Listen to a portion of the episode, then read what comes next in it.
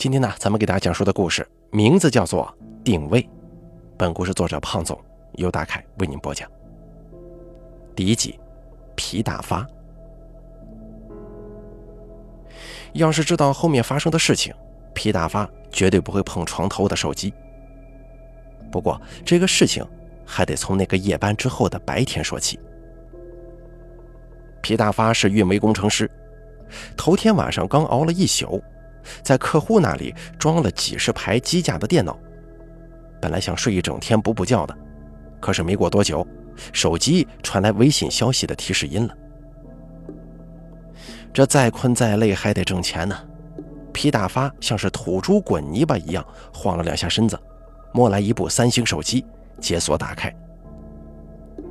他一共有两部手机，一个是用了三年的苹果手机，平常工作生活使用。另一个是二手的三星手机，用来挣外快。只见有个头像都没有设置的人加他的好友。皮大发通过认证以后，对方立即发来一句话，开头是一串手机号，后面跟下了六个字：“查下手机位置。”接着就是五百块钱转账。按照往常的套路，皮大发会先做开场白。全家户籍、开房记录、车牌查档、手机定位、价格扫描图片二维码，接着发一个带着二维码的图片，扫描以后会告诉对方每个特殊服务的价格，其中手机定位是四百五十块钱。但是这个人呢，却直接拍了五百元钱过来了。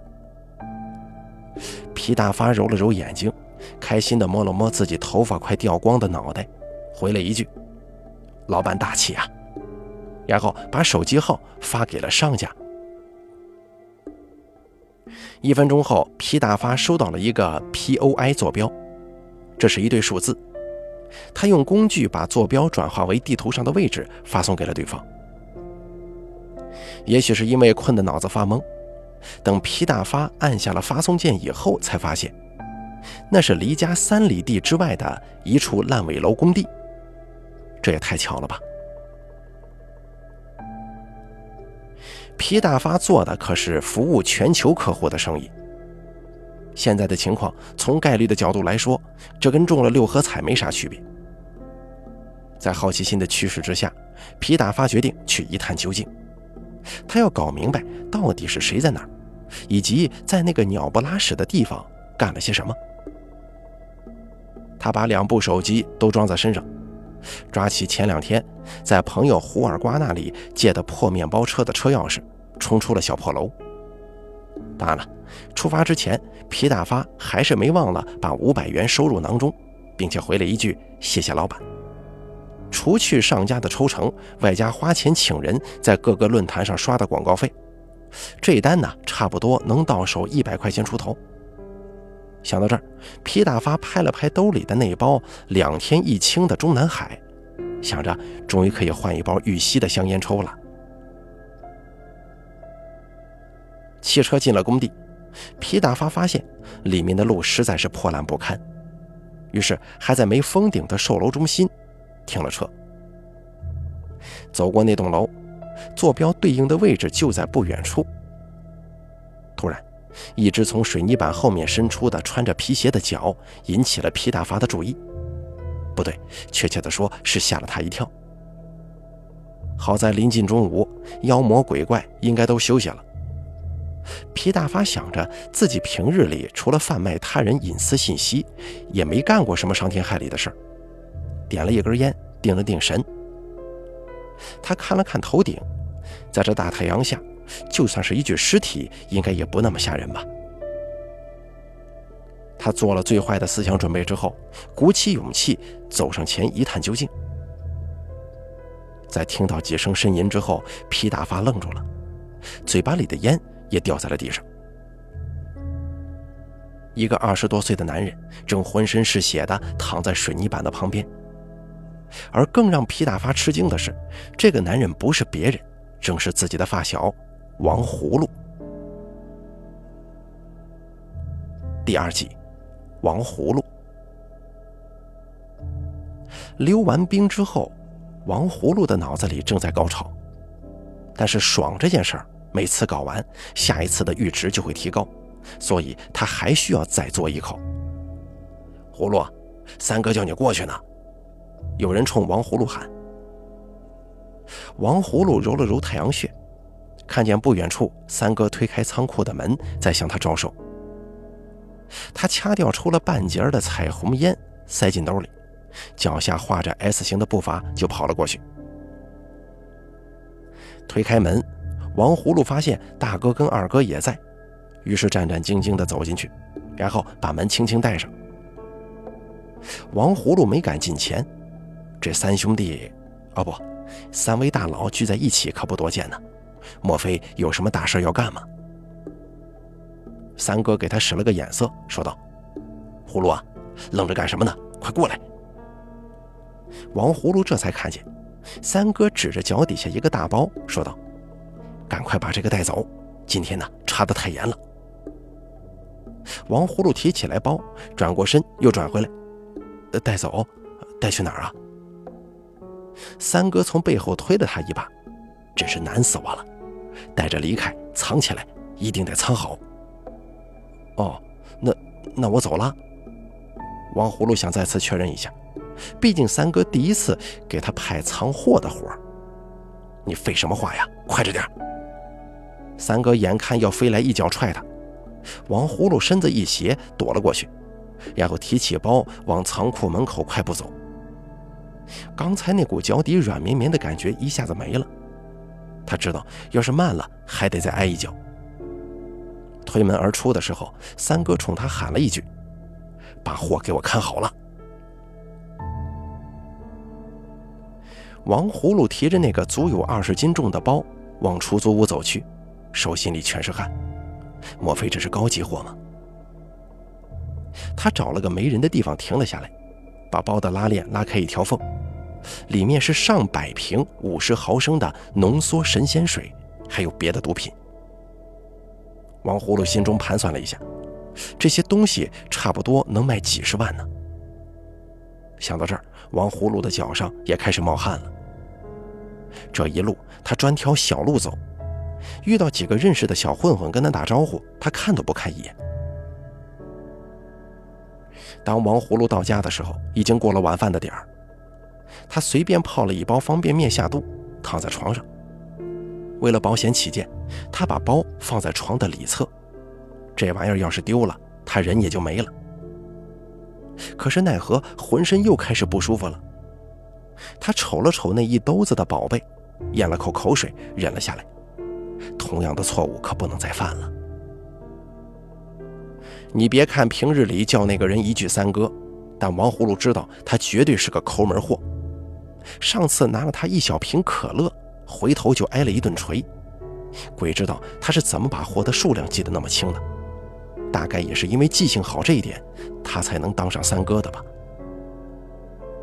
王葫芦把掐掉后塞在兜里的半截彩虹烟拿出来点着，不一会儿，脑子里的这些烦心事儿就烟消云散了。毒品这玩意儿啊，能让时间变得很慢。王葫芦哆嗦了几下。可是突然，有人敲门。王葫芦打开门，是小凤回来了。小凤是王葫芦刚认识半年的女朋友，在夜店上班。看着这个穿着黑丝、蹬着高跟鞋、化着浓妆并散发着香水气味的女人，王葫芦哪里把持得住啊？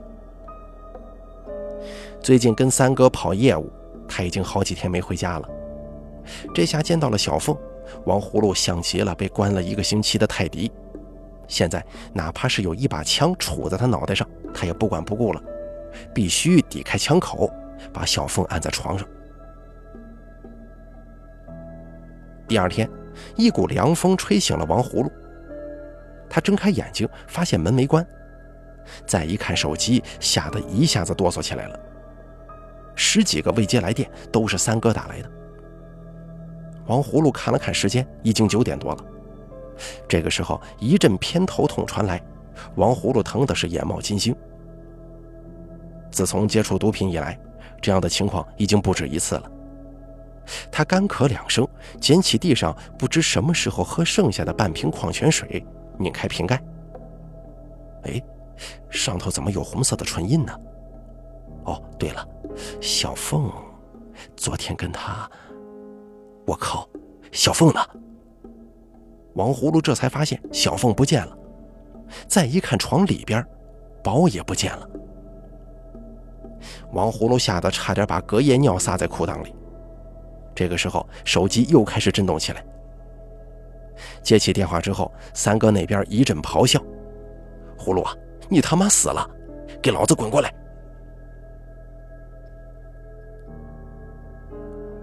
第三集，于三，于三，也就是咱们前面提到的三哥了，是非传统意义上的凤凰男。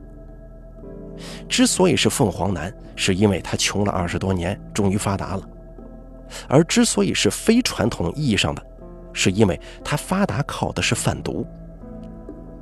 仔细算一下，从跟着大彪混开始到现在，已经是五年零七天了。从最初的小喽啰，一直当上了人们口中的三哥。用于三儿的口头禅来说，就是“真是难死我了”。当年大彪独家撞残一个学生，为了给他顶包，于三儿在看守所待了一年多。出来以后，于三儿没要大彪的辛苦钱，一年多的拘禁当成干股了，于三儿终于可以参与一些核心业务。这换成旁人，这么卖命，充其量也就做个大彪的小跟班。但是于三儿跟别人不一样，他有脑子。在软性毒品大行其道的时间点上，他为大彪开发了好几种不同的产品，从跳跳糖到巧克力，总之啊，他可以把看起来跟毒品沾不到边的食品都变成毒品，甚至是吃饭用的筷子。你把这个筷子掰折了，泡在水里喝下去，只有瘾君子才知道其中的奥妙。虽然跟大彪混了这么久。可谁都不知道一个秘密，那就是于三儿自己并不吸毒，甚至连烟都不怎么抽。是在有应酬推脱不开的时候，他就主动发烟。只有他自己知道，留下来给自己抽的那几根儿只是普通香烟。他一直告诉自己，他这种人呢，在这个圈子待不长时间的。每天看着那些乌烟瘴气的人干着乌烟瘴气的事儿，自己已经受够了。等挣到足够多的钱，就会离开这个鬼地方，换个环境过下半辈子。但是天不遂人愿呢，现在钱是挣够了，人却走不了了，因为于三儿惹上了一件特别麻烦的事儿。那是几个月前的事儿了，当时大家给大彪开四十大寿的 party，于三躲得过烟，可是躲不过酒啊。几轮下来就开始神魂颠倒，神魂颠倒跟着的就是酒后乱性，而酒后乱性的结果就是他在隔壁包厢把大彪的老婆给上了。在这个圈子内，于三一怕惹麻烦，二怕染病，因此对于女人，于三儿一向很克制，而且两年前就娶了老婆，还生了儿子。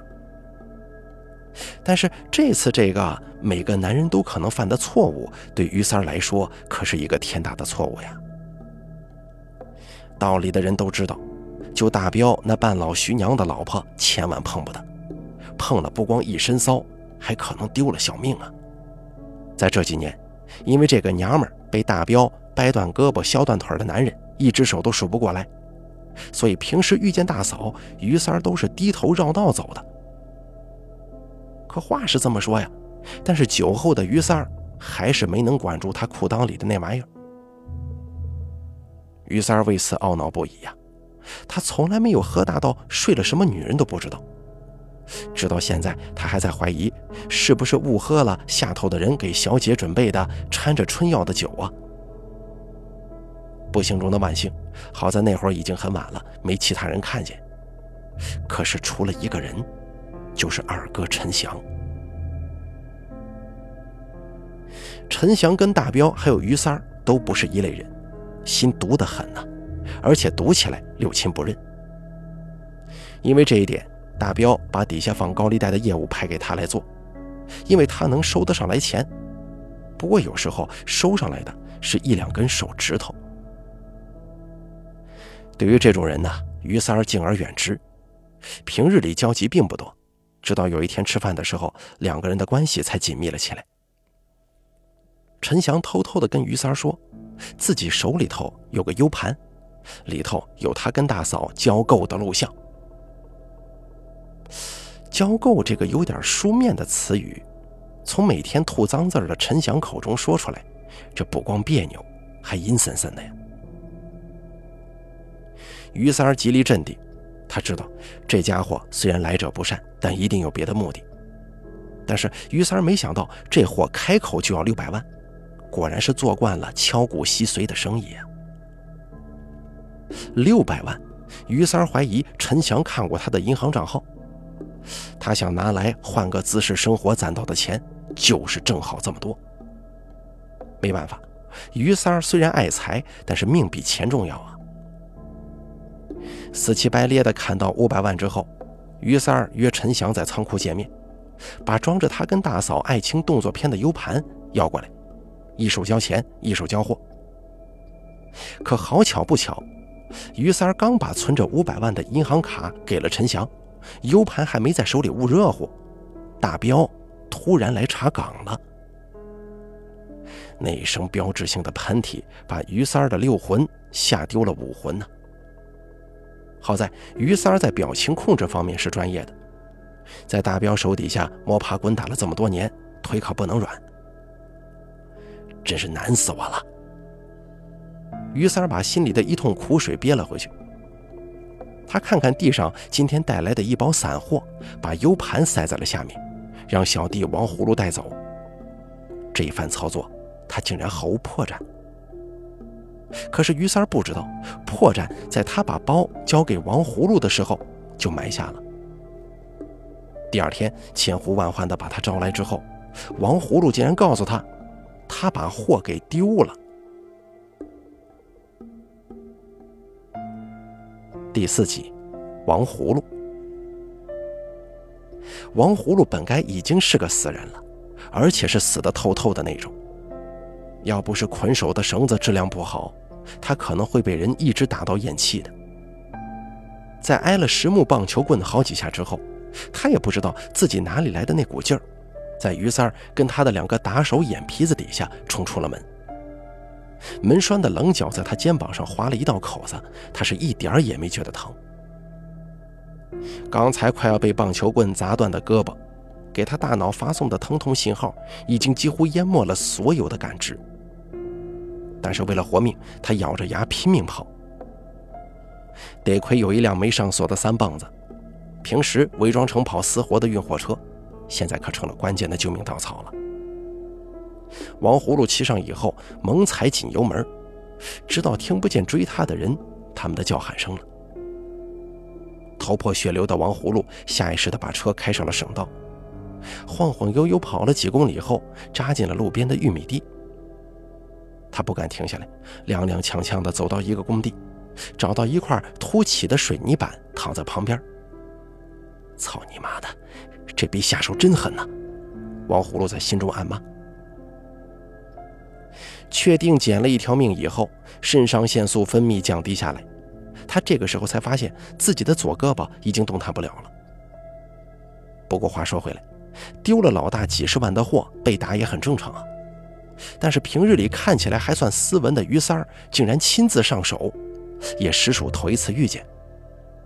这人呢，平日里看起来不狠的，真下起手来的时候，那才叫狠。胸口中心这块淤青就是于三儿给的，皮鞋的硬鞋跟儿足到可以碾碎一块砖头的力度，全部施加到了王葫芦身上。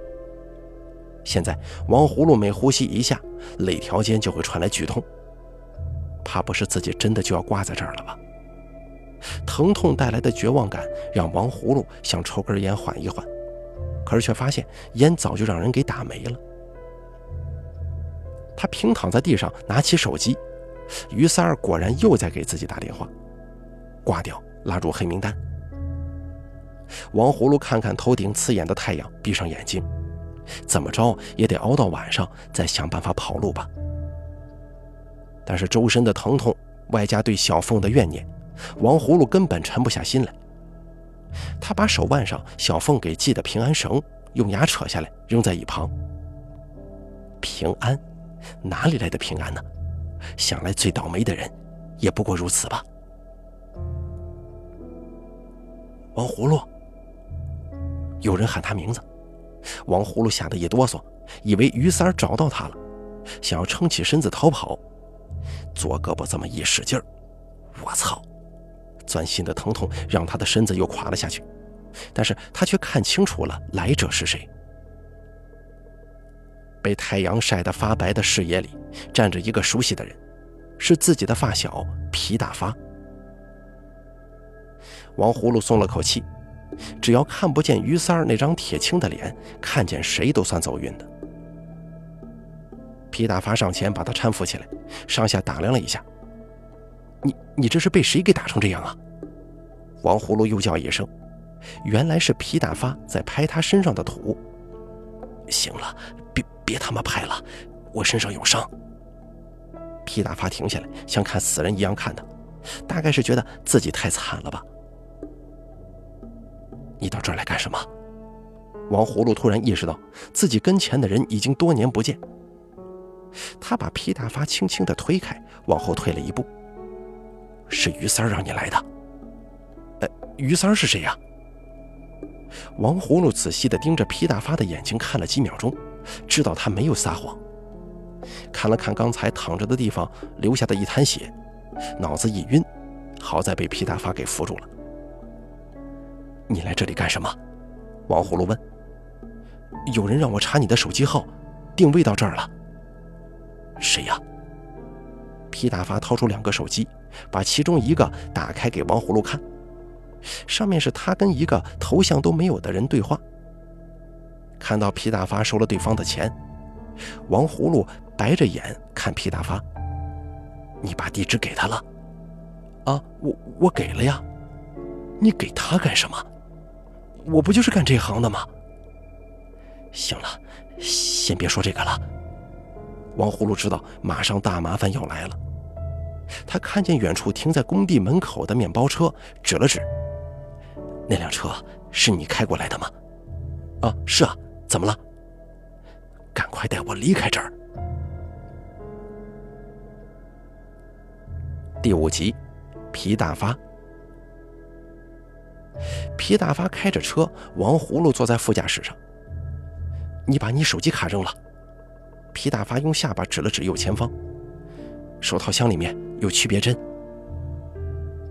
王葫芦的左手看起来已经不听使唤了，半天才把手机壳弄掉，在手套箱里找了半天，找到一盒区别针，说道：“你帮我一把。”皮大发把车停在路边，把王葫芦的手机拿过来，取出卡扔到了窗户外面，动作一气呵成。王葫芦问道：“等等。”你确定这样就万无一失了吗？皮大发愣住了，盯着王葫芦屏幕已经碎掉的 iPhone 十二手机，他心里泛起了嘀咕：鬼知道现在黑科技已经发展到什么地步了呀！算球了。王葫芦把手机抢过来，从窗户扔了出去，然后冲他伸手：“你有烟吗？”“啊，有。”皮大发摸出一包中南海。操，还是五块钱的。王葫芦抽出一根，用车里的点烟器点上。都过去这么多年了，大发，你还是没啥长进呢。皮大发心想，自己虽然挣的是辛苦钱，但总比眼前这位丢了半条命的强吧。他把剩下的烟收了起来，觉着不能把王葫芦拉回自己家，问道：“咱们上哪儿啊？”王葫芦皱了皱眉头，目露凶光，报了一串手机号。你帮我查一下这个手机号，看看机主在哪儿。这是谁的号呀？臭婊子的！看王葫芦的样子，皮大发猜出他这一身伤肯定跟这个号的主人脱不了干系。把手机号发给商家之后，不一会儿，皮大发得到回复，说机主早就关机了。怎么？关机之后就查不到了吗？王葫芦问。皮大发尴尬的点了点头，想到了刚才被王葫芦扔出窗外的手机，他大概多少会有点肉疼吧。但王葫芦显然不在乎那个手机，只是不停的追问：“就没有别的办法了吗？”皮大发陷入了沉思。王葫芦扭过身，用右手抓住他放在挡把上的手，攥紧，就像小时候打群架拉他入伙时候的态度一样。这个人，你可一定要给兄弟找到啊！皮大发灵光一现，让上家查来那个手机号的通话记录。这可比定位一个人还要多加两百块呀！皮大发心中直喊肉疼，看来中南海换玉溪的计划得取消了。仔细查看之后，皮大发发现，在过去一段时间，跟这个手机号联系最多的号码有两个，一个是王葫芦的，另一个不知道是谁。查他，一定要查他！王葫芦催促。不一会儿，皮大发查到了一个具体地址，还有机主信息。王葫芦听到了机主的名字之后，就开始暴躁了，大喊一声：“七根儿，我操你妈！”开车到齐根家的路上，皮大发大致整明白了这个人跟王葫芦之间的关系。简而言之，一句话，齐根偷了王葫芦的女人。这女人就是王葫芦一开始要查的那个手机号的主人，名字叫朱玉凤。真他妈是婊子配狗啊！老子早就感觉这个女人有问题了。王葫芦气得说话都哆嗦。其实，就算王葫芦不跟他交底儿，皮大发也能大概脑补出这些狗血的剧情。这么些年了，他兼职干这一行，遇见了不少男人查女人、女人查男人的事儿。查出来的位置不是在酒店，就是洗浴中心，偶尔还有在停车场的。反正男男女女就是那么点破事儿，不论是精虫上脑还是孤独寂寞。太多人活在这个世界上，都是体内荷尔蒙的奴隶。所以，皮大发这些年虽然一直单身，倒也过得自在，不谈恋爱，不搞对象，不结婚，屁事儿没有。嗡的一声，皮大发用来做生意的那部手机又收到了消息。他一边开车一边打开微信，还是那个没头像的人发来的信息：“帮忙再查一下这个车牌。”那人说道，接着发来了一张图片。皮大发点开图片，倒抽一口凉气，手一滑，车开的磕了一下马路牙子，车身晃了好几下才稳住。王葫芦的胳膊被挤了两下，疼得嗷嗷大叫：“大发，你干什么呢？你，你看这个。”皮大发把手机塞给王葫芦：“这是咱们这辆面包车的照片呢。”